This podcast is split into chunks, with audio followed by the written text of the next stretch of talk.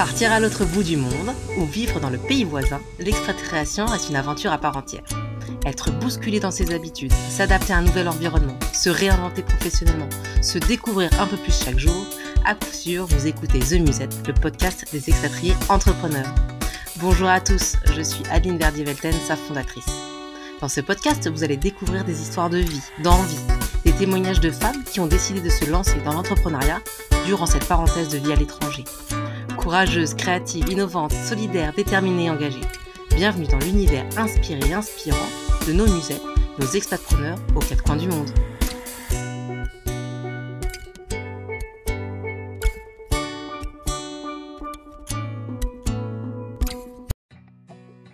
Le vrai problème de la mode, c'est la surconsommation. Mais alors pourquoi créer une marque de prêt-à-porter pour enfants? Au Brésil, cinquième producteur mondial de coton, Mathilde lance sa marque Studio Pipoca avec des matériaux durables et une production responsable. Mathilde planche longtemps sur son projet. Elle cherche à comprendre ce qu'est la mode, pourquoi elle ne trouvait pas d'offres de qualité. Elle cherche des fournisseurs, elle tâtonne, elle se confronte à des critiques, mais elle ne lâche pas. Sa marque s'engage à offrir des vêtements confortables et stylés pour les enfants tout en respectant l'environnement, en faisant grandir la communauté de femmes qui travaillent avec elle et à éduquer les Brésiliens adeptes de la surconsommation. Déterminée à faire la différence dans son pays de cœur, rejoignez notre hôte pour en savoir plus sur l'histoire passionnante de la marque et les défis rencontrés et les réalisations accomplies. Bonne écoute entre Dubaï et Sao Paulo. Bonjour et bienvenue à tous dans ce nouvel épisode de notre podcast The Musette qui met en lumière le parcours inspirant de femmes entrepreneurs aux quatre coins du monde. Aujourd'hui, j'ai le plaisir d'accueillir Mathilde, notre nouvelle musette. Bon dia Mathilde Bonjour Adeline Comment vas-tu Mathilde? Écoute, ça va très bien. Et toi? Très bien, merci. Alors Mathilde, euh, avant de rentrer dans le vif du sujet, euh, je voulais te demander de te présenter pour ceux qui ne te connaissent pas encore, voilà, où tu vis, avec qui, ton âge si tu es OK pour nous le dire, et un peu ton background professionnel. Ouais, bien sûr. Écoute, merci euh, déjà euh, de me faire participer à ce podcast. je m'appelle Mathilde, j'ai 39 ans, je suis mariée, j'ai deux enfants, je suis française et je suis venue au Brésil à 31 ans, donc il y a 8 ans. Donc j'ai passé une bonne tranche de vie maintenant, on va dire, euh, ici. J'habite à São Paulo, qui n'est pas la capitale du Brésil, mais qui est le centre économique, donc la capitale économique du pays. Euh, et j'ai monté une marque de mode qui est engagée, une marque de mode enfant qui est engagée, qui s'appelle Studio Pipoca en 2019, fin 2019. Donc ça fait, là je viens de fêter les trois ans de cette, de cette entreprise. Et donc avant ça, évidemment, j'étais pas du tout entrepreneur pardon. Mmh non, non, vas-y, vas-y, Dans le monde corporatif, donc un parcours assez classique pendant presque dix ans. En revanche, j'avais toujours, j'ai toujours eu cette volonté un jour de monter quelque chose. Je pense que j'étais quand même animée par ça. Et euh, le fait de partir de mon pays d'origine, je pense, m'a aidé à monter ce projet. En tout cas, pour moi, ça a été une des, grandes raisons pour lesquelles j'ai décidé d'entreprendre ici. Ok. Je voulais juste revenir sur un peu sur ton parcours professionnel avant de te lancer, euh, parce qu'on en avait donc un peu discuté en, se voyant avant. J'ai trouvé ça marrant que tu, étais euh, dans la mode et dans la foudre en France et la même chose après. Tu peux expliquer tu trouves, et, tu l'expliques comment, cette euh, espèce d'effet miroir que, que tu as fait là-bas? Ouais, c'est vrai que c'est assez marrant. Alors, en fait, quand j'ai commencé à travailler en France, j'ai travaillé dans les cosmétiques. C'était un secteur qui m'a toujours passionné et qui me passionne encore aujourd'hui euh, pendant de nombreuses années. Donc une grande entreprise. Je pense que parce que culturellement, je me disais, il faut que je fasse mes armes, c'est là où je vais apprendre, etc. Et c'est vrai. En revanche, ça ne me convenait pas parce que je n'arrivais pas, je pense, à me conformer à ce qu'on me demandait. Quand on travaille dans une grande entreprise, on nous demande en gros d'être un carré dans un poste carré ou d'être un rond dans un poste rond. J'avais du mal, moi, à me mettre une étiquette. Euh, à faire qu'une certaine, euh, certaine partie des choses. Euh, voilà, donc ça, c'est toujours quelque chose. J'ai toujours été assez différente, je pense, par rapport à ça. Ce secteur-là, je l'ai quitté pour travailler dans le food, dans le bio. Et quand j'ai quitté, c'était pour travailler pour une entreprise qui était gérée par un homme qui est déjà engagé dans l'entrepreneuriat en France. Donc c'était quand même pour moi une façon de faire le lien aussi avec l'entrepreneuriat. C'était une entreprise beaucoup plus petite, beaucoup plus engagée.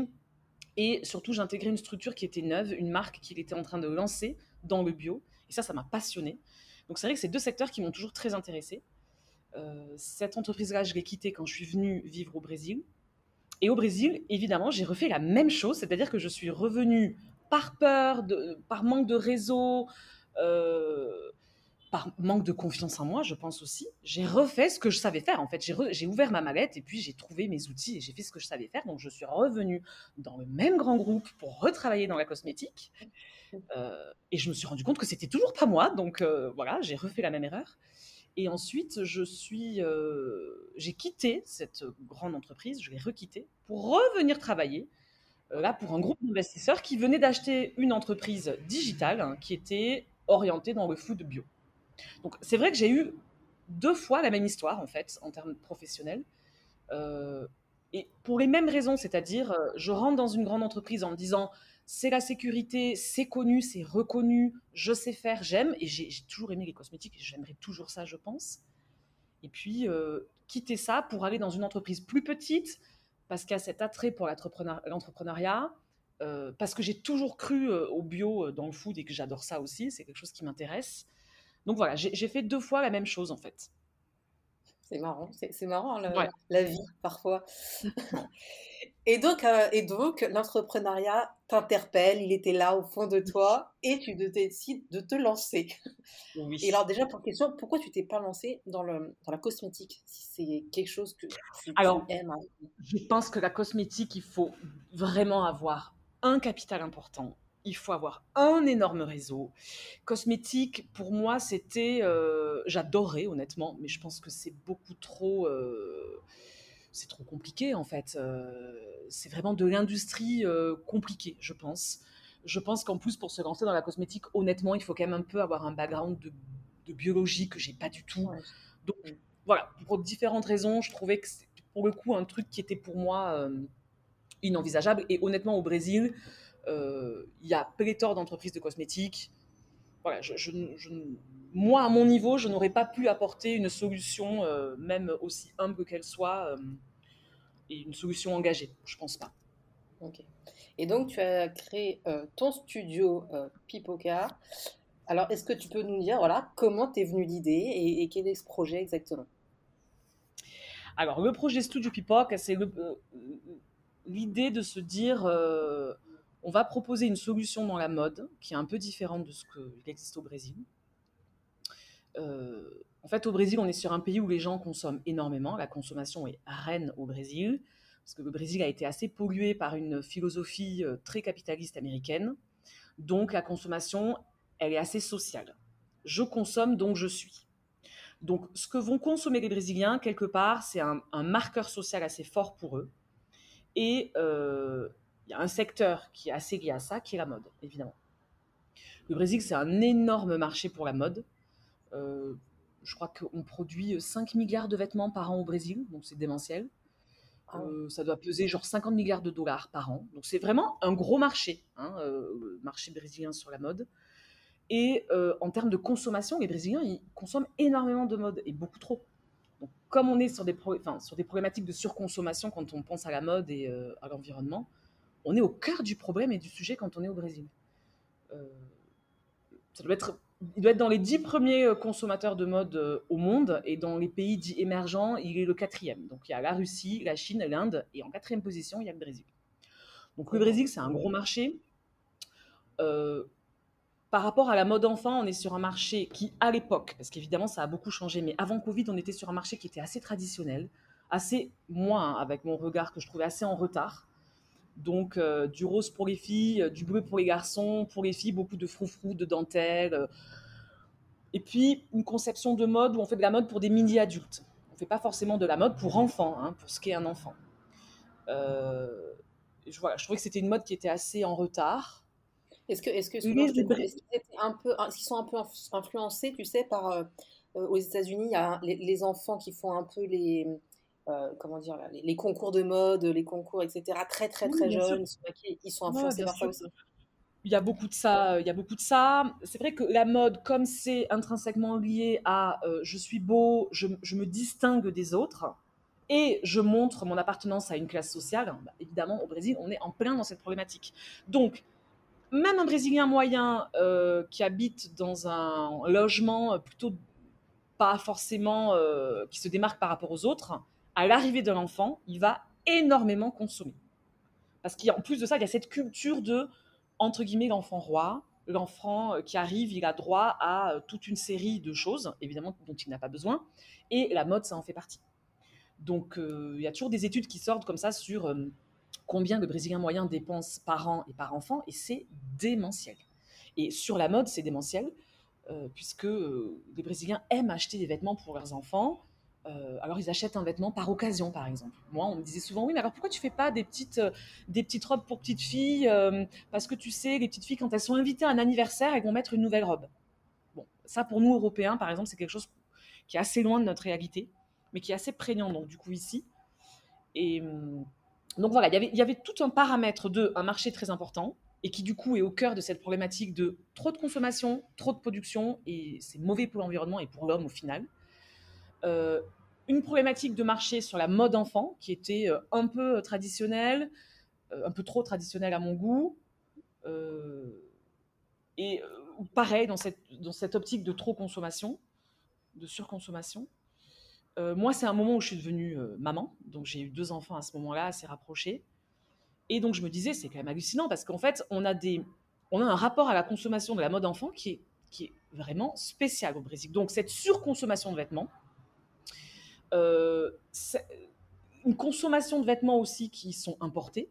Donc, euh, à ce moment-là, avant Covid, le Brésilien qui est euh, d'une classe, on va dire, sociale un peu supérieure et qui a un peu d'argent, très souvent, il achète les vêtements pour ses enfants hors Brésil. Donc, il voyage hein, aux États-Unis, il achète des vêtements, puis il les ramène ici. Et donc, évidemment, c'est une manière pour lui de se distinguer, de dire, ben, moi, j'ai eu l'argent pour voyager et ramener ça des États-Unis. Et donc, il y a une pollution, on va dire, du goût de la mode euh, par euh, des produits qui sont importés et qui n'ont, euh, évidemment, qui ne sont pas mieux ou moins bien que les produits qu'on a ici. Et notamment, par exemple, les gens... Même culturellement, je veux dire, ils n'ont même pas leur impact, je dirais, sur, sur la mode, quoi, au final. Exactement. Ah, donc, en fait, ils posent une mode qui est assez basique et ils donnaient beaucoup de valeur. Ça, ça a changé. Hein. Encore une fois, ça a changé avec le Covid, mais ils donnaient beaucoup de valeur à ce qui venait de l'extérieur. Donc, euh, les Brésiliens, entre guillemets, plus riches, consommaient des marques extérieures, donc ou européennes ou euh, américaines, en se disant non, mais ça, c'est vraiment de la bonne, c'est de la bonne mode. Mm. Donc, euh, voilà, il y, avait un certain ras-le-bol de mon côté, et je me disais, mais en fait, c'est quoi ce système quoi? Ça, C'est quelque chose qui ne marche pas dans le bon sens, en fait. Et moi-même, en tant que maman, quand je devais acheter, par exemple, un pyjama bébé 100% coton, j'avais des difficultés à trouver une bonne marque. En fait, il est là aussi le point. C'est que pour ma propre consommation, qui est une consommation beaucoup plus modérée et consciente, je ne trouvais pas une offre locale qui était de bonne qualité ou qui était avec un imprimé plutôt euh, classique, qui me permettait de ne pas rentrer dans le rose avec des froufrous et le bleu avec un Spider-Man. Donc voilà, j'avais du mal moi-même à trouver. Et donc c'est toute cette, euh, on va dire, tout ce contexte qui a fait que euh, j'ai décidé de monter mon projet, en fait, de dire, bah, moi, je vais monter une marque de mode pour enfants qui va évidemment mettre en avant le confort, la qualité, euh, la neutralité du genre, hein, le fait de faire des choses unisexes qui sont assez, euh, assez récent comme concept ici au Brésil, et en même temps d'allier ce projet à un projet sur l'environnement, sur l'homme, donc de faire une marque qui est éco-responsable, qui est éthique, qui est 100% locale. voilà, donc il y a vraiment ce contexte-là c'est comme quand on fait un feu, en fait. Je pense qu'il y, a il y a le contexte. Il faut qu'il n'y ait euh, pas de vent, pas de pluie. Donc ça, c'est le contexte. Et puis l'étincelle, c'est, je pense, qui j'étais. Moi, j'avais, j'avais cette envie euh, d'entreprendre un jour dans ma vie. Euh, donc voilà, ça c'est le début de l'étincelle. et c'était le bon moment, je pense. Le fait de dire, OK, le monde corporatif, j'ai essayé pendant dix ans, ça me plaît, mais j'ai envie de plus, en fait. Donc il y avait cette, euh, le fait d'être animé par quelque chose. Et puis voilà, donc il y a une étincelle, il y a un feu qui prend. Puis en fait, une fois que ce feu il prend, euh, je pense qu'on ne peut plus l'éteindre en, vrai. Ouais, t'es parti, t'es parti. Et donc toi, ta particularité, entre autres, c'est que voilà, tu as été chercher ton coton. Ouais. Et Alors, ça, c'était labellisé en plus. Oui, c'était un, truc qui, qui, qui, me tenait à cœur. En fait, j'ai passé un an euh, à chercher, à comprendre, à me dire attends, pourquoi? La mode m'intéressait, c'était un truc qui m'intéressait, c'était un secteur que j'avais pas encore euh, intégré. Et en plus, c'est assez marrant parce que j'ai passé des entretiens pour travailler chez des gros, euh, chez des gros acteurs de mode ici au Brésil. Et en fait, quand je sortais de ces entretiens, je me disais, bon, en fait, c'est sympa hein, de rentrer dans une grande boîte, prestige social, bon salaire et tout, mais en fait, pourquoi? Pour vendre plus de vêtements? Mais on n'en a pas marre d'être dans ce système où, en fait, on est dans un pays qui produit 5 milliards de vêtements par an, et je, je ne parle que du Brésil. Pourquoi, en fait? C'est quoi le but de tout ça? Et donc, voilà, il y avait toutes ces réflexions, et j'ai passé un an à ouvrir cette boîte noire, entre guillemets, à me dire, OK, c'est quoi un vêtement? D'où ça vient? Euh, Comment on le produit? Pourquoi on dit que la mode, c'est un secteur qui est polluant? C'est quoi l'impact du Brésil dans cette pollution? Et c'est un gros impact. Pourquoi les gens consomment du vêtement Et particulièrement au Brésil, on en consomme autant. Donc voilà, toutes ces questions-là que j'ai ouvertes. Et en fait, une fois que j'ai ouvert et que j'ai tiré mon fil, je suis arrivée à cette histoire de matière première. En fait, le tissu, bah, ça vient d'une matière première. Et quand on fait un tissu, évidemment, on pollue parce que toute production est polluante, quelle que soit la production d'ailleurs.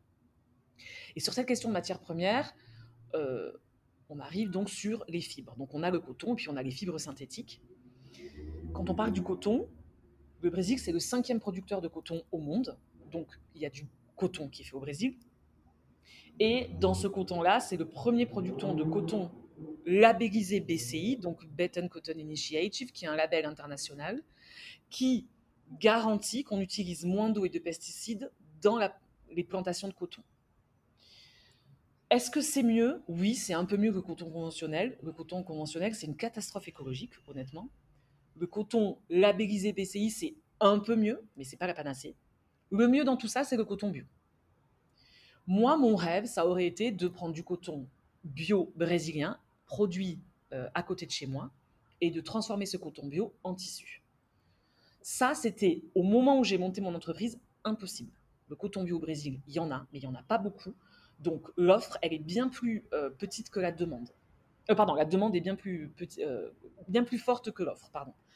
Et donc, là, c'est une histoire de compromis. C'est de se dire, OK, je vais pas avoir accès à un coton bio local. Quelle est l'alternative à ça? J'ai deux alternatives. Ou je veux absolument du coton bio, mais je vais faire, je vais l'importer.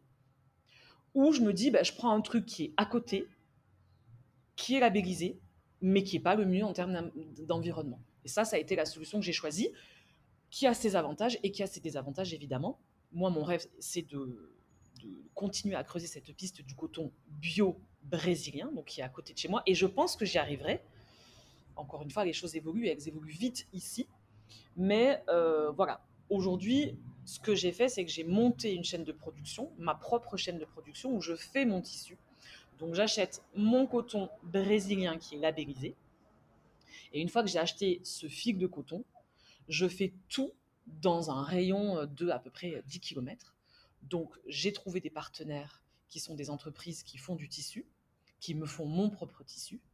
Et une fois que mon tissu est prêt, je travaille avec des entreprises de teinturerie qui ont des labels Ecotex pour faire mes propres couleurs ou mes estampes que je fais euh, digitaliser. Et ensuite, je travaille avec un seul atelier qui est à 5 km de mon bureau. Et cet atelier, aujourd'hui, il fait tout. Donc, c'est ce qu'on appelle en fait verticaliser totalement son business, euh, avoir la main du début à la fin. Donc, en fait, moi, je ne fais que acheter du fil de coton et ensuite, je vends mon euh, vêtement directement sur mon site internet.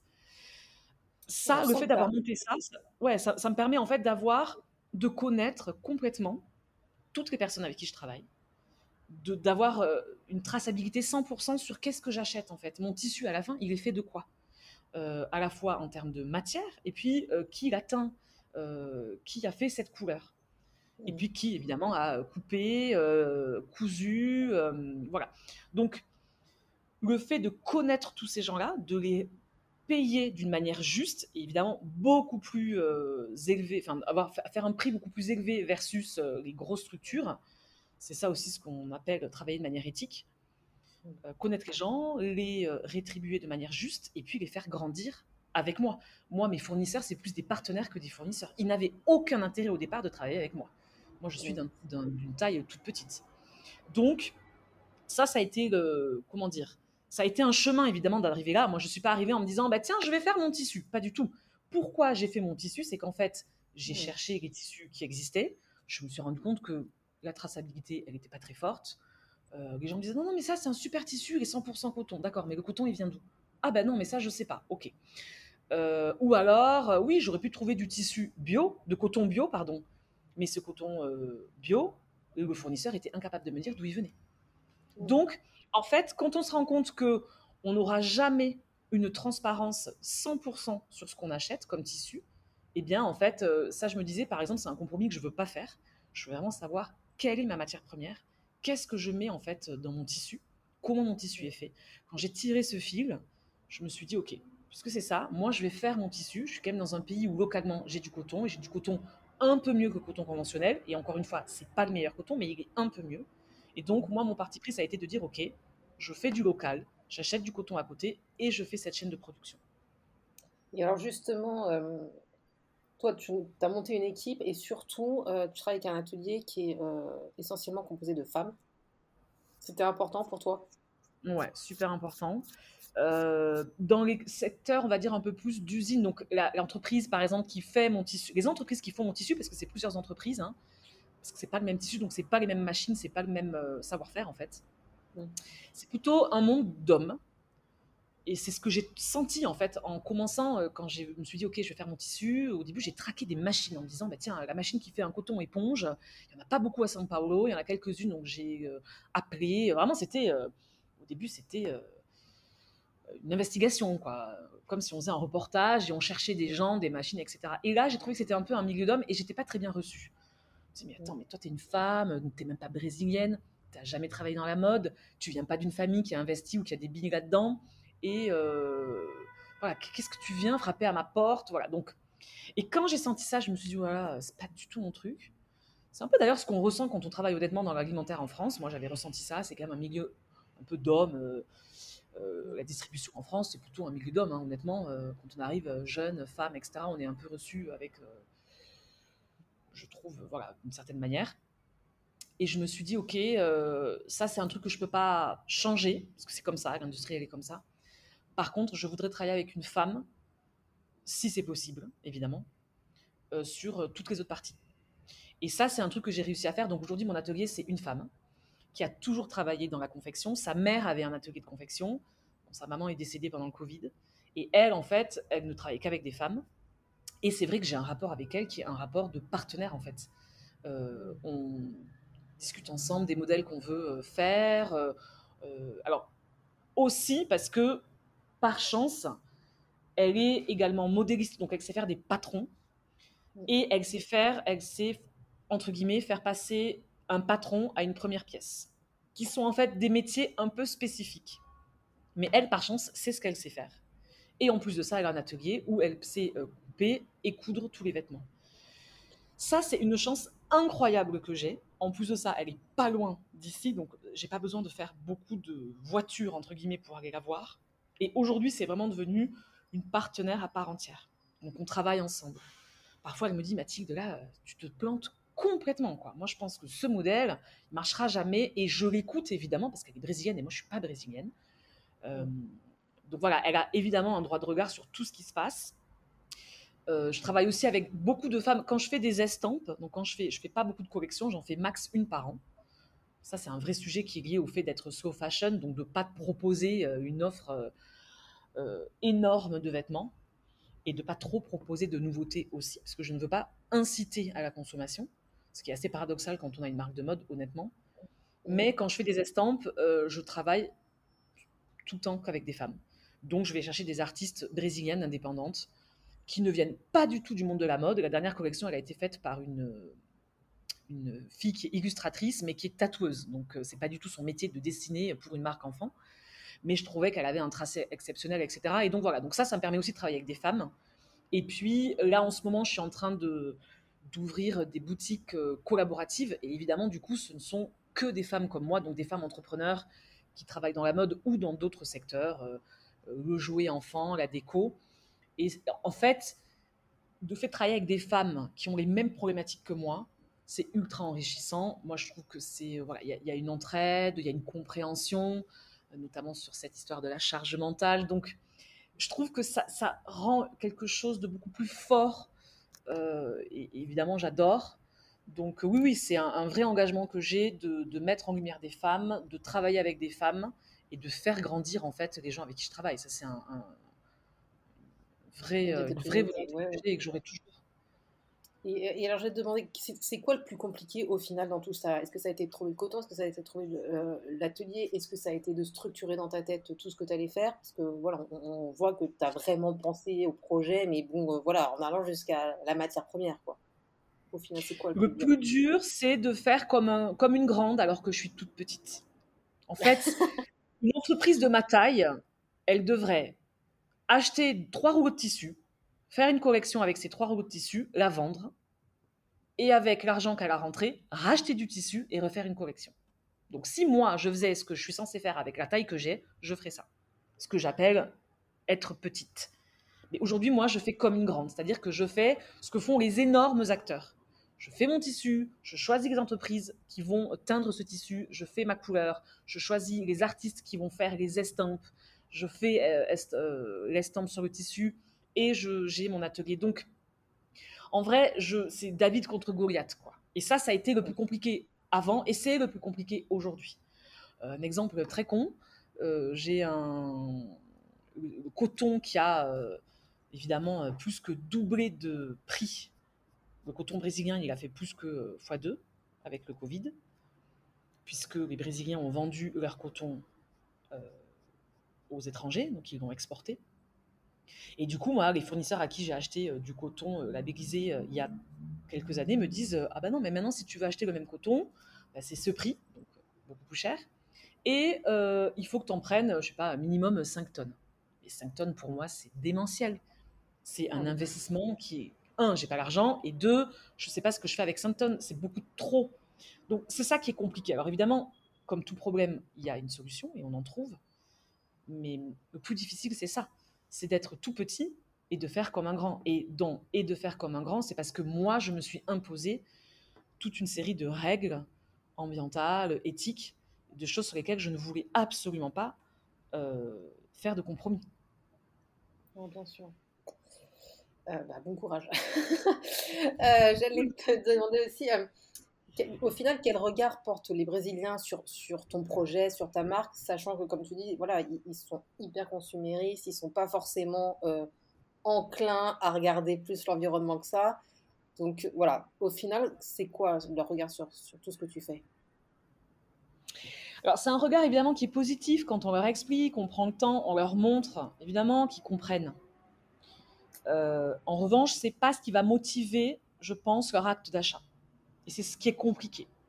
En fait, pour avoir une petite marque de mode éco-responsable et éthique au Brésil, je pense que, comme je suis une marque éco-responsable, je me dois, c'est ma responsabilité d'expliquer que le problème dans la mode, c'est pas forcément la manière dont on fait les vêtements, c'est notre consommation. Le vrai problème de la mode, c'est notre surconsommation et notre surproduction. On produit trop, on consomme trop, et ça, tant qu'on n'aura pas compris, on continue à euh, bah, être dans un secteur qui est euh, un des plus polluants au monde, clairement. Donc moi, ma responsabilité, c'est d'expliquer, au-delà de faire des vêtements qui sont euh, évidemment mieux pour l'environnement, mieux pour l'homme, au-delà de ça, ma vraie, mon vrai impact, il est d'expliquer aux gens en quoi la surconsommation, c'est pas bon. Et ça, ramener au Brésil, avec cette culture de consommation très forte, c'est vraiment de l'éducation. Donc, par exemple, ma marque qui est née euh, complètement euh, en digital, il y a un blog dans, sur mon site dans lequel il y a beaucoup d'articles et j'ai passé beaucoup de temps à faire ces articles pour expliquer justement toutes ces questions-là. Le problème de surconsommation, le problème de surproduction, de dire aux gens arrêtez d'acheter des vêtements. Le meilleur vêtement qui existe pour votre enfant, c'est celui que vous avez déjà, qui existe déjà. En revanche, si vous voulez acheter un vêtement neuf, si vous voulez vous faire plaisir, et ça c'est humain et c'est normal et on n'en rayera jamais, si vous voulez vous faire plaisir, essayez de privilégier des petites marques, des marques locales, des marques qui font attention à ce qu'elles mettent dans les tissus, euh, des marques qui, euh, pour qui c'est important de voir comment on a, on teint un tissu, euh, des marques qui sont engagées socialement. Parfois, les marques, elles sont pas ici, elles sont pas forcément engagées sur la façon dont elles font les produits, mais elles s'engagent sur des problématiques sociales, des problématiques de genre, de race, euh, de religion. Donc, voilà, essayez de privilégier des marques en fait qui, qui ont un, quelque chose à dire en fait, qui font avancer les choses. Donc, il y a évidemment les gens, ils, ne vont jamais dire ah non ton projet il est nul et tout non, ils trouvent ça super. Quand ils comprennent que euh, ben, le tissu qu'ils achètent chez moi, c'est un tissu que moi j'ai fait. Je suis la seule marque à proposer un coton éponge 100% coton. Il n'y a aucune marque au Brésil qui fait un, de l'éponge 100% coton. On est dans le pays qui, produit énormément de coton. Et tout le coton éponge qu'on a, eh ben, c'est un coton qui est euh, coupé avec du polyester, parce que c'est moins cher, parce que c'est plus résistant. Et c'est vrai, dans les, dans les faits, c'est moins cher et c'est plus résistant. Mais euh, quand on leur dit, voilà, ce que vous achetez euh, dans cette marque, il y a tout ça derrière. Cette marque, elle a monté sa propre chaîne de, production, elle fait tout dans un rayon de super petit. Ils sont super contents, ils trouvent ça génial hein, comme projet. Mais c'est pas ce qui va motiver l'acte d'achat. Donc je suis obligée quand même de faire de la mode, de faire des photos, de faire des trucs sympas, de faire des trucs colorés. Et évidemment, moi ça me va très bien parce que je trouve ça plus intéressant. Mais je suis obligée de rester sur quelque chose qui est très mode parce que sinon ça n'intéresse pas les gens. Bien sûr. Alors attends, j'avais deux questions euh, qui me venaient. C'était, euh, comme tu dis, qu'il faut pas trop en faire, puisque, bon, bah voilà, euh, rien qu'au Brésil, vous avez énormément de vêtements. Est-ce que toi, tu fais des collections un peu limitées? Enfin, tu vois, il n'y a pas, euh, tu vois, c'est enfin, vous avez une série limitée et puis, bah, tant, tu l'as pas, tu l'as pas, tant pis, c'est comme ça. Et puis, est-ce que après, les, pour la deuxième question, est-ce que les, grandes marques ou je ne sais pas, ou des, je dirais des influenceurs qui un peu maintenant sont un peu les par qui il faut passer, qui sont un peu sensibles à l'environnement et encore est-ce qu'il y en a au Brésil, ne t'approchent pas pour te dire bon bah tiens, on va faire un truc ensemble pour justement éduquer. Oui, alors pour les séries limitées, évidemment. Donc moi j'ai mon coton éponge, il y a trois couleurs, ça j'en ai beaucoup en stock parce que j'ai dû le faire moi-même. Donc évidemment, ça c'est ce que j'appelle un basique. Ce qui d'ailleurs est antinomique avec ce qu'ils attendent ici. Ici, basique, euh, bon, c'est quelque chose euh, qui les fait moins rêver, quoi. Ils veulent tout le temps de la nouveauté. Euh, bon, ça, ces pièces-là, elles sont basiques et je les refais. De temps en temps, je change le modèle, mais voilà, ce sont des pièces basiques. En revanche, quand je fais une estampe, j'en fais max une par an. Je vais faire par exemple un, deux rouleaux. Je fais les modèles avec ces, ce tissu-là. Quand il n'y en a plus, il n'y en a plus. Je ne refais pas. Donc oui, évidemment, on est sur une, notion de, euh, de série limitée. Et puis surtout une notion de je produis ce que je sais que je vais vendre. Je ne surproduis pas. Ça fait trois ans que j'existe. Je sais à peu près combien j'écoute par, par collection. Je ne fais pas plus. Moi, je n'ai pas créé Studio Pipoca pour être dans trois ans euh, euh, le propriétaire de Zara. C'est pas ça qui m'intéresse en fait. Donc voilà, je, produis à peu près ce que je sais, ce que je vais vendre. Et quand il reste certaines pièces, je les mets avec un prix un peu promotionnel pour les écouler. Mais quand je dis quand il reste certaines pièces, c'est euh, peut-être 4 euh, bodies sur tout ce que j'ai produit. Donc c'est très peu en fait.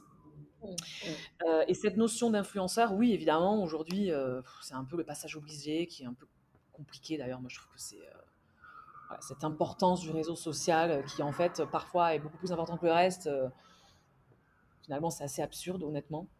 Euh, oui, il y a des influenceuses et des influenceurs qui sont un peu sur ces notions-là de euh, arrêtons de consommer, arrêtons de produire.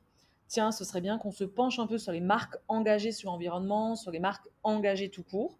Il y en a.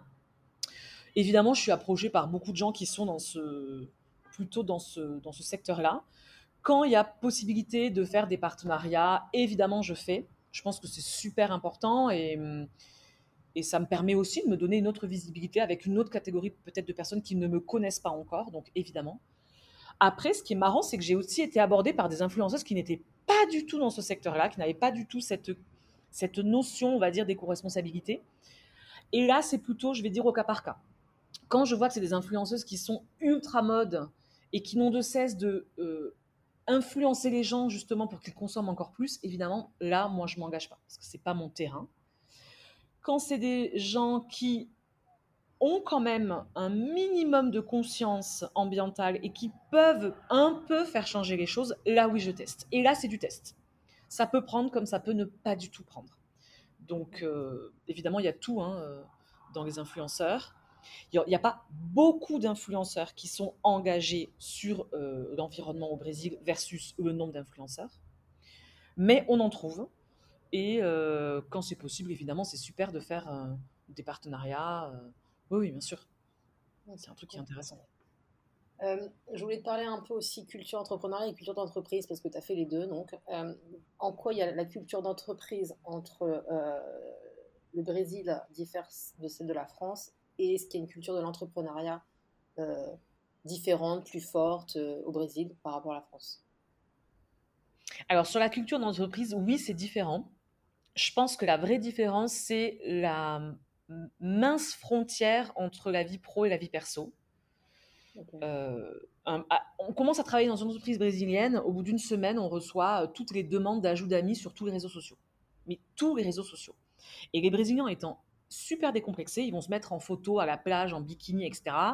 Tout le monde a accès à ces photos euh, dans, dans leur secteur professionnel et ça ne les dérange pas du tout. Donc ils ont une relation très ouverte en fait. Ils ont une vraie chaleur et, et ça c'est ultra agréable pour quelqu'un comme moi. Moi, j'ai besoin de ça. C'est un truc qui me manquait, je pense, en Europe. En tout cas, maintenant, à la lumière de ces années où j'ai travaillé au Brésil. Euh, ici, quand on se dit bonne année, c'est pas on rentre dans un bureau bonne année. Non, non, on s'élève, on se prend dans les bras, on fait le abrace, on se donne la tape dans le dos. On, est content, on se souhaite le meilleur. Et je crois que c'est pas du tout politique de faire ça ici. C'est très charnel. Il y a un côté extrêmement chaleureux, vraiment. Et ça, c'est super agréable. Euh, après, ça a des mauvais côtés. Par exemple, euh, dans la culture d'entreprise au Brésil, on ne dit jamais non. Donc, il n'y a pas de conflit. On ne va jamais s'opposer à quelqu'un. On ne se dit pas non. Le non n'existe pas. Ça, c'est super frustrant pour nous. Nous, on aime bien aller dans le conflit, on aime bien débattre. Hein. On a cette culture de débat qui n'y a pas trop ici, surtout dans le monde de l'entreprise. Donc, euh, voilà, par mail. Euh, ah, voilà. C'est compliqué là. Complètement. Et on ne, on, ne, on ne dit pas non. J'ai une amie brésilienne qui me disait ça hier et c'est mais c'est exactement ça. C'est-à-dire que dans l'entreprise, le non n'existe pas. On ne se dit pas non. Donc oui, il y a des différences euh, de culture d'entreprise assez fortes. Dans l'entrepreneuriat, je ne saurais pas trop te dire parce que hum, ben moi, mon, dans mon expérience d'entrepreneuriat, elle n'a eu lieu que au Brésil. Je ne sais pas si c'est lié à moi, si c'est ma personnalité, je pense que oui. C'est vrai qu'ici, mon, expérience d'entrepreneuriat, elle est très solitaire. J'ai appelé euh, je ne sais pas combien de gens, je me suis déplacée, je ne sais pas dans combien d'usines, j'ai fait énormément de séminaires, de cours, je me suis auto-formée, j'ai vraiment, j'ai défriché un terrain avec une machette. J'étais toute seule là dans ce nouveau monde à faire mon truc de mon côté. Il euh, n'y a pas vraiment d'aide au Brésil, il n'y a pas... euh, a pas de politique pour aider le micro-entrepreneur ou l'entrepreneur, il n'y a pas de bourse, il n'y a pas de... Voilà, en termes de politique publique, c'est un truc où tu, dois un peu faire ton truc tout seul j'ai l'impression, je sais pas, ça c'est vraiment une impression, je connais vraiment très mal l'entrepreneuriat en, en, France, mais j'ai l'impression qu'en France, il y a un peu plus cette politique de d'aider les petits, euh, de donner, je sais pas, par exemple pendant le Covid, moi je trouvais que les gens qui avaient des entreprises, ils avaient été un peu aidés, ils avaient eu euh, euh, pas des bourses, je sais pas comment ça s'appelle, mais des cagnottes spéciales parce qu'ils ils allaient faire moins de chiffres, etc. Donc ça, par exemple, ça n'existe pas du tout au Brésil. Pour autant, et c'est assez lié en fait à la métaphore de comment est le Brésil. Euh, pour autant, il y a beaucoup de micro-entrepreneurs au Brésil, mais énormément. Pas forcément par euh, euh, choix, j'ai envie de dire. En fait, il y a beaucoup de femmes entrepreneurs qui travaillent à leur compte parce qu'en fait, elles n'ont pas le choix. Elles ne gagnent pas assez dans le monde de l'entreprise. Elles ont des enfants, elles n'ont pas de solution de garde ou c'est compliqué pour elles parce qu'elles ne sont, sont pas aidées. Elles sont mères célibataires, par exemple. Et donc, par par manque euh, de tout un tas de choses, elles sont obligées, entre guillemets, de travailler à leur compte pour avoir plus de souplesse dans leur vie, euh, pour faire le lien entre leur vie perso et leur vie pro. Donc, il y a énormément de micro-entreprises au Brésil. Ok. Et alors, donc, je te, vois avec ta machette, là, je t'imagine avec ta machette en train de réfléchir le terrain. Donc, en fait, pour ceux qui, sont en train, comme moi, de se dire, elle a quand même abattu du travail, euh, au final, tu es parti donc avec euh, un budget perso, euh, avec des rencontres. Euh, enfin voilà, c'est toi qui as tout fait. Oui, c'est vraiment un budget perso. Il y a pas non, il n'y a pas d'investissement. Il n'y a pas, il a pas quelqu'un qui m'a. Il n'y a, pas eu l'oncle d'Amérique qui m'a dit tiens, ma petite chérie, j'ai ce petit pactole, je vais te le donner. Et il n'y a pas eu non plus une association ou je sais pas moi, une politique publique, quelqu'un qui m'aurait repéré en disant tiens, vous faites les choses différemment, vous les faites bien, vous essayez de changer les choses, on va vous donner euh, un petit pactole. Non, pas du tout.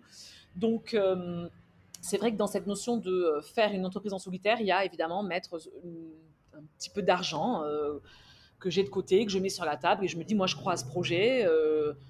investir entre ça ou autre chose, eh ben, je vais investir dans ça parce qu'en plus, c'est une façon de croire en soi, de dire ben non, moi, je, je Je pense que je suis capable de mener ce projet. Et voilà, donc c'est vraiment investissement personnel pas vraiment de réseau en fait. Je commence maintenant, évidemment, au bout de trois ans, à avoir un certain réseau, à être connu, mais ça, c'est un truc qui s'est développé avec le temps. Au moment où j'ai monté cette entreprise, honnêtement, il n'y avait pas vraiment de réseau. Enfin, j'avais pas vraiment de réseau. J'en avais même pas du tout. Euh, j'avais pas du tout d'apport euh, financier qui venait hors euh, du mien. Et puis aussi, ce qui n'a pas aidé, c'est que quand j'ai lancé cette marque, trois mois plus tard est arrivée la pandémie. Donc on a été dans un moment vraiment de, repli sur soi, etc. Donc je n'ai pas pu, au moment où j'ai lancé cette marque, euh, me faire connaître comme j'aurais pu me faire connaître s'il n'y avait pas eu la pandémie, je pense, rencontrer des gens, voilà. Ce que je suis en train de vivre maintenant, je pense que j'aurais pu le faire quand j'ai développé mon enfin, quand j'ai lancé mon entreprise. Mais en fait, j'ai eu un, écart de deux ans de retard entre guillemets parce qu'il y a eu la pandémie aussi.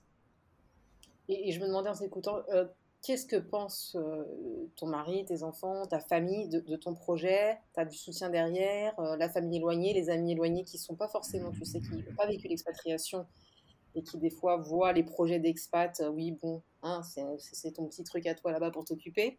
Est-ce que tu as ça, sentiment un, petit peu, un petit peu, je pense que j'ai eu un peu ça. En fait, je pense que ça dépend de la relation que j'ai avec la personne et de combien cette personne me connaît. Je pense que les gens qui me connaissent d'une certaine façon m'ont dit, mais évidemment, c'est toi, fonce, tu as toujours été quelqu'un d'engagé.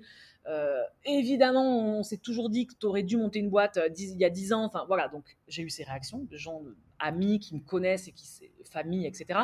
Des gens peut-être qui me connaissent moins et qui se sont dit, bah tiens, euh, elle s'embête un peu, elle, a suivi son conjoint, donc elle va monter son petit truc et puis dans deux ans, elle arrêtera parce qu'elle en aura marre.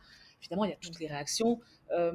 c'est un vrai exercice psychologique, c'est difficile ça de se confronter à ça, honnêtement de dire ben en fait moi euh, moi je suis comme ça euh, ça ça m'a toujours animé ouais ça m'importe euh, l'écologie oui ça m'importe les relations humaines et oui j'ai envie d'entreprendre c'est un exercice qui est difficile mais voilà il, il est tel qu'il est donc réactions diverses des gens qui y croient des gens qui peut-être y croient moins j'ai envie de dire ceux qui n'habitent pas ici, qui ne connaissent pas le marché, je pense que c'est difficile qu'ils aient aussi une vision, parce que le Brésil, c'est quand même un pays dense dans tous les sens du terme. Donc, je pense que le fait d'y habiter, j'ai pas entrepris dès que je suis arrivée. J'ai entrepris au bout de trois ans où j'étais là. Donc, il y avait aussi ce côté, ok, maintenant je comprends quoi. C'est pas juste, je vais passer un peu de temps dans ce pays. Non, c'est, je suis arrivée de, je vais passer un peu de temps dans ce pays. J'habite dans ce pays et en fait, j'ai presque cette nationalité. Aujourd'hui, je me, je me sens presque autant française que brésilienne.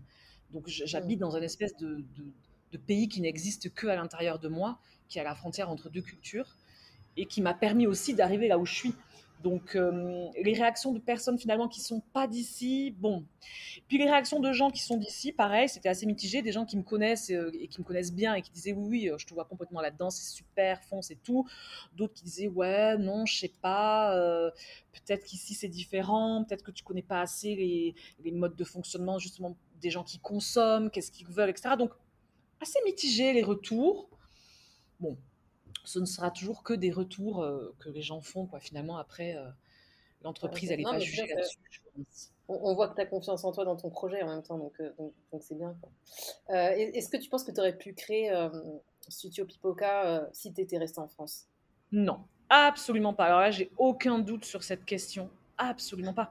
Le fait de partir de mon pays et de m'expatrier, de me dire, OK, je pars de ça, et en fait, je vais m'affranchir. En fait, je trouve que le fait d'aller vivre dans un autre pays, il y a un affranchissement, un affranchissement justement qui est lié à ce qu'on vient de dire, à ce que pensent les gens de nous, à ce qu'on sait faire, la manière dont on est vu, la manière dont on se voit. Il y a un tel affranchissement que on ouvre une porte sur un inconnu.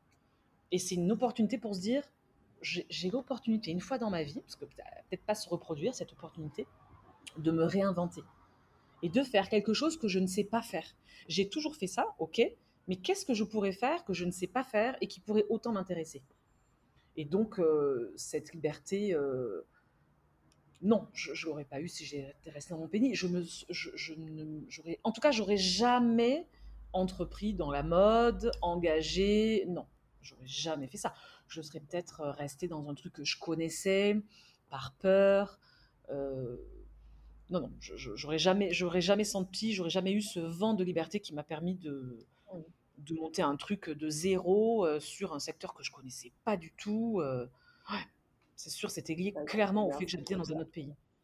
Ça prouve que l'expatriation, tu vois, ça a des bons côtés aussi. oui. quel conseil tu donnerais à, des femmes qui voudraient, comme toi, s'expatrier au Brésil ou dans le monde en général et entreprendre? De pas avoir peur, en fait. Je pense que en plus de ça, nous, les femmes, on est souvent on, est assez assigné à certains rôles. Donc voilà il faut pas trop déborder euh, faut pas trop partir dans tous les sens. Sinon on est un peu folle ou hystérique. Il faut pas il faut un peu répondre à ce que nous demande la société. Et encore aujourd'hui hein, malheureusement encore aujourd'hui je pense qu'il y a ce poids. Le conseil que je donnerais c'est justement de s'affranchir de ça. De pas rester dans une question de genre c'est bizarre qu'on dise pour une femme, ah ben tiens, euh, comment tu as eu l'idée d'entreprendre C'est vrai que c'est osé et tout, mais on poserait moins ça à un homme en fait. Pourquoi ça pose problème quand c'est une femme? Parce qu'en fait, elle a un papier de mère, d'épouse, elle a sa charge mentale. Et, je trouve que le fait de partir dans un autre pays, euh, oui, ça, ça donne cette certaine liberté et qui permet aussi de nous affranchir de cette notion de rôle genré et de se dire bah non en fait moi euh, comme Christophe Colomb en fait j'ai envie de découvrir mon nouveau monde moi aussi j'ai envie de j'ai envie de ça Christophe Colomb, c'est un homme, mais ça aurait pu être une femme, en fait. Donc, euh, c'est super d'entreprendre quand on va dans un nouveau pays, euh, parce que voilà, on, a, on, a accès à, l'autre, en fait. Alors, on peut avoir accès à l'autre en restant chez soi, dans son pays, hein. honnêtement, ça, euh, évidemment.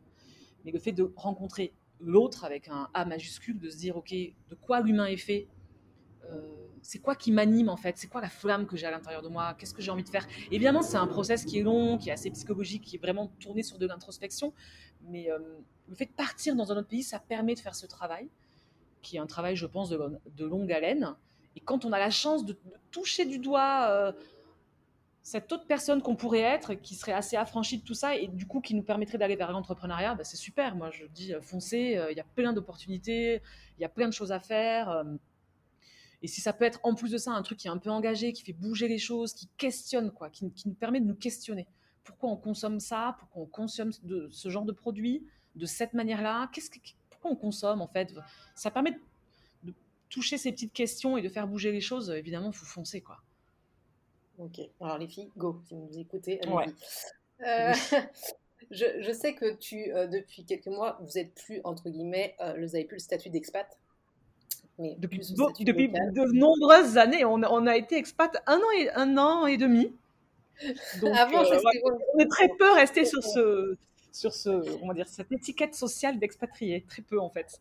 Qu'est-ce que ça, qu'est-ce que ça a changé pour vous concrètement? En fait, pour nous, c'était euh, quand on est arrivé ici, donc on était euh, dans ce, on était lié avec la France. Je pense qu'un statut d'expatrié, c'est un lien avec la France, c'est de se dire, je vais quelques années vivre dans ce pays où je vais travailler et ensuite je reviendrai en France.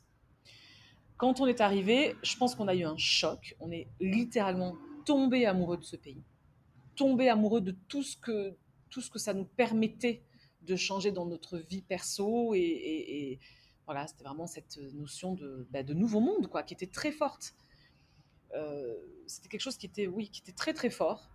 Et du coup, on s'est très rapidement dit, alors c'est pas qu'on s'est dit, on s'est pas posé, on n'a pas écrit sur un papier, mais je pense qu'il y avait une sorte d'intuition de se dire, mais on va construire un bout de notre vie ici.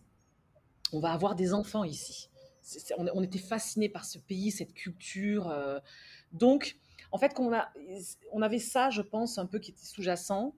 Euh, je crois qu'il y avait une volonté un peu de se dégager et de s'affranchir de la France et de tout ce que ça représentait. Euh, on avait des opportunités de jobs locaux qu'on trouvait super, notamment un peu dans des startups et des entreprises qui étaient d'ici. Donc très rapidement, on a un peu eu cette envie, cette émulation de se dire, OK, on va lâcher un peu notre vie de plus en plus, et puis on va rester ici, en fait. On va se localiser.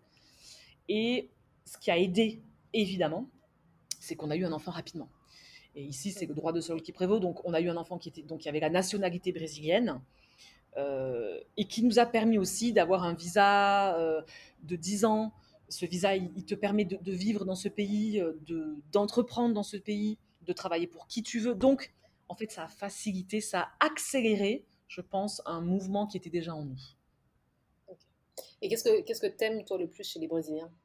Et le moins d'ailleurs aussi bah, Leur chaleur, quoi, le fait qu'ils soient très chaleureux, très optimistes. Euh, ils sont quand même dans un un moment qui est compliqué quoi pour eux. Hein. Ils vivent une, ils ont eu une crise sanitaire sans précédent. Honnêtement, le Covid ici, ça a été très très compliqué. Ils sont dans une crise financière, une crise économique, une crise politique. Donc c'est vrai que, en fait, euh, quand on voit ce qui se passe ici, on se dit mais vous n'êtes pas déprimé, ça va? Et en fait, euh, ils ont euh, un optimisme honnêtement qui est inégalé. Ce sont des gens qui trouvent toujours des solutions. Donc je trouve qu'ils sont en fait, ouais, c'est assez lié en fait avec ce truc d'entrepreneuriat quoi. Ils sont, ils se débrouillent, ils sont super débrouillards. Ils rebondissent quoi. Ils rebondissent. ouais, ils rebondissent, ils rebondissent très vite. Euh, et puis voilà, quoi, ils ont cette, cet accueil, cette bienveillance. Ils sont, ils sont bienveillants. Je trouve que la bienveillance, euh, bah, on n'a on a pas trop ça, quoi. En France, euh, ouais, ils sont bienveillants, quoi, sur comment tu vas, comment t'es, ton corps, ce que tu fais dans la vie. Ils sont bienveillants, en fait. Ils t'acceptent comme tu es. Tu vois, ils vont pas te juger. Donc c'est vrai qu'il y a une certaine candeur, une douceur, en fait. Alors qu'en même temps, ils sont quand même dans une économie super compliquée. C'est un pays qui est extrêmement inégalitaire c'est un peu euh, à l'américaine, quoi. Tu vois, t'avances ou sinon tu meurs, quoi. Et, malgré ça, ils ont ce côté, euh, allez, on va y arriver, euh, ils s'entraident. Donc non, c'est vrai que c'est un, c'est une culture qui est extrêmement accueillante. Et, une fois qu'on a goûté à ça, on devient nous-mêmes comme ça. Et du coup, je pense que ça, c'est compliqué après, après autant d'années et de changements, de revenir à une société qui est un peu plus individualiste, un peu plus dans le jugement, un peu plus froide, en fait. Et je me demandais justement, je voulais faire un petit point actu là, parce que justement, là, il y a, le président Lula qui, est, revenu au pouvoir. Comment euh, toi, enfin vous, les Français, euh, les expats, euh, vous avez le regard? Comment vous sentez les Brésiliens par rapport à ça? Est-ce qu'il y a une tension? Est-ce que, bon, ça passe? Non, c'est terrible, honnêtement. L'actualité politique, elle est terrible. j'ai vécu les dernières élections dans un stress pas possible, parce qu'évidemment, comme la moitié des Brésiliens, hein, puisque c'est 50-50 aujourd'hui, comme la moitié des Brésiliens, je, ne, je n'envisageais même pas euh, un autre mandat pour euh, Bolsonaro, évidemment. Je pense que Bolsonaro a fait beaucoup, beaucoup de tort au Brésil, et surtout beaucoup de tort dans l'image internationale que donne le Brésil. Euh, c'est terrible parce que l'extrême droite au Brésil, elle a pris feu et elle, a, elle s'est enracinée, en fait, comme dans beaucoup d'autres pays, évidemment, mais ici, elle s'est vraiment enracinée. Alors Lula a été élu président, ouf, euh, on va dire 50-50, mais euh, en vrai, qui a gagné les élections, c'est quand même l'extrême droite, parce que euh, au-delà de l'élection présidentielle, on a élu toute une série de personnalités politiques, et en fait, dans ces personnalités politiques, il y a beaucoup, beaucoup de bolsonaristes. Donc, l'extrême droite, elle, elle s'est vraiment enracinée. Euh, je pense que Lula va beaucoup changer la façon dont les autres voient le Brésil, et ça, je le vois d'un point de vue, euh, euh, je le vois évidemment d'une manière très positive. Je suis évidemment ravie que Lula revienne au pouvoir. Lula, c'est pas, c'est pas Dieu, donc il va pas sauver le Brésil. On a, ils ont un peu tendance les Brésiliens à donner une dimension un peu religieuse à la personne qui va être élue. non, Lula, c'est un homme politique, il a sûrement ses travers, mais il est bien vu d'un point de vue international et surtout, euh, il ne va pas cracher sur l'écologie, ce qui est quand même plutôt important quand on habite au Brésil, puisqu'on a l'Amazonie. Et il ne va pas cracher sur les gens, parce que Lula, il vient, il vient du peuple, en fait. Et ça, c'est super important, parce qu'on est dans un pays où, en fait, euh, bah, l'écologie et les gens, c'est un peu ce qui fait marcher le pays. Et c'est très important ici. Évidemment, c'est important dans tous les pays, mais quand on a craché un peu sur les deux parties euh, pendant quatre ans, on, voilà, on, est content de revenir avec un président qui, euh, j'espère, euh, et je pense que c'est bien parti, va remettre ça sur le devant de la scène. Alors évidemment, il y a toujours un risque, hein, on l'a vu dans ce qui s'est passé récemment, un risque, un risque ben, du fascisme, de l'extrémisme, ça, on l'aura toujours. Mais finalement, le Brésilien, il est habitué à ça. Le Brésilien, c'est en fait il vit dans une démocratie qui est très jeune. Il y a eu deux impeachments, alors que c'est quand même une démocratie qui est très jeune. Euh, donc deux fois le président s'est fait, euh, fait destituer, ce qui est quand même fort quoi, comme signal. Euh, et donc voilà, il a vécu le terrorisme, il a vécu ce terrorisme politique, pardon. donc en fait, le Brésilien il est habitué à ça, malheureusement.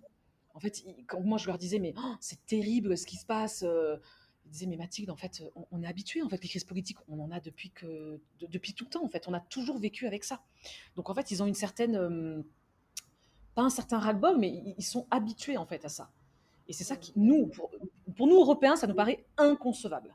Mais pour eux, en fait, c'est une certaine lassitude. Ils savent qu'il y a des crises politiques, ils savent que, bah oui, le fascisme, il peut revenir au pouvoir, que la démocratie, c'est quelque chose de finalement euh, assez fragile. Voilà, ils sont habitués à ça. Donc, euh, donc bon, c'est euh, c'est malheureux à dire, mais je crois qu'il y a une certaine résilience parce qu'ils sont très habitués. Et, et j'espère vraiment que là, les quatre ans qui arrivent vont changer la donne. Bon, bah écoute, merci pour cette petite éclairage politique, euh, social, sociétale sur le Brésil. On va finir cette interview par des questions du tac au tac. Essaye d'y répondre le plus rapidement possible. Salariat ou entrepreneuriat? Entrepreneuriat. Ton mot préféré, alors, ton mot préféré en portugais, parce que forcément les Brésiliens parlent portugais. mon mot préféré en portugais, euh, saudade, qui est vraiment un mot qui ne se traduit pas, qui n'a pas de, de, traduction littérale euh, en français. L'expatriation est-elle une expérience que tu recommanderais? Ah, Évidemment à tout le monde, oui, avec un grand O. Et pour finir, trois mots pour décrire The Musette. Euh, je dirais sororité, parce que je trouve que c'est une façon de mettre en lumière des femmes, euh, de s'entraider, et c'est un truc qu'on ne fait pas assez, nous les femmes. Euh, je dirais féminisme, parce que je pense que c'est important de parler de féminisme quand on parle d'expatriation.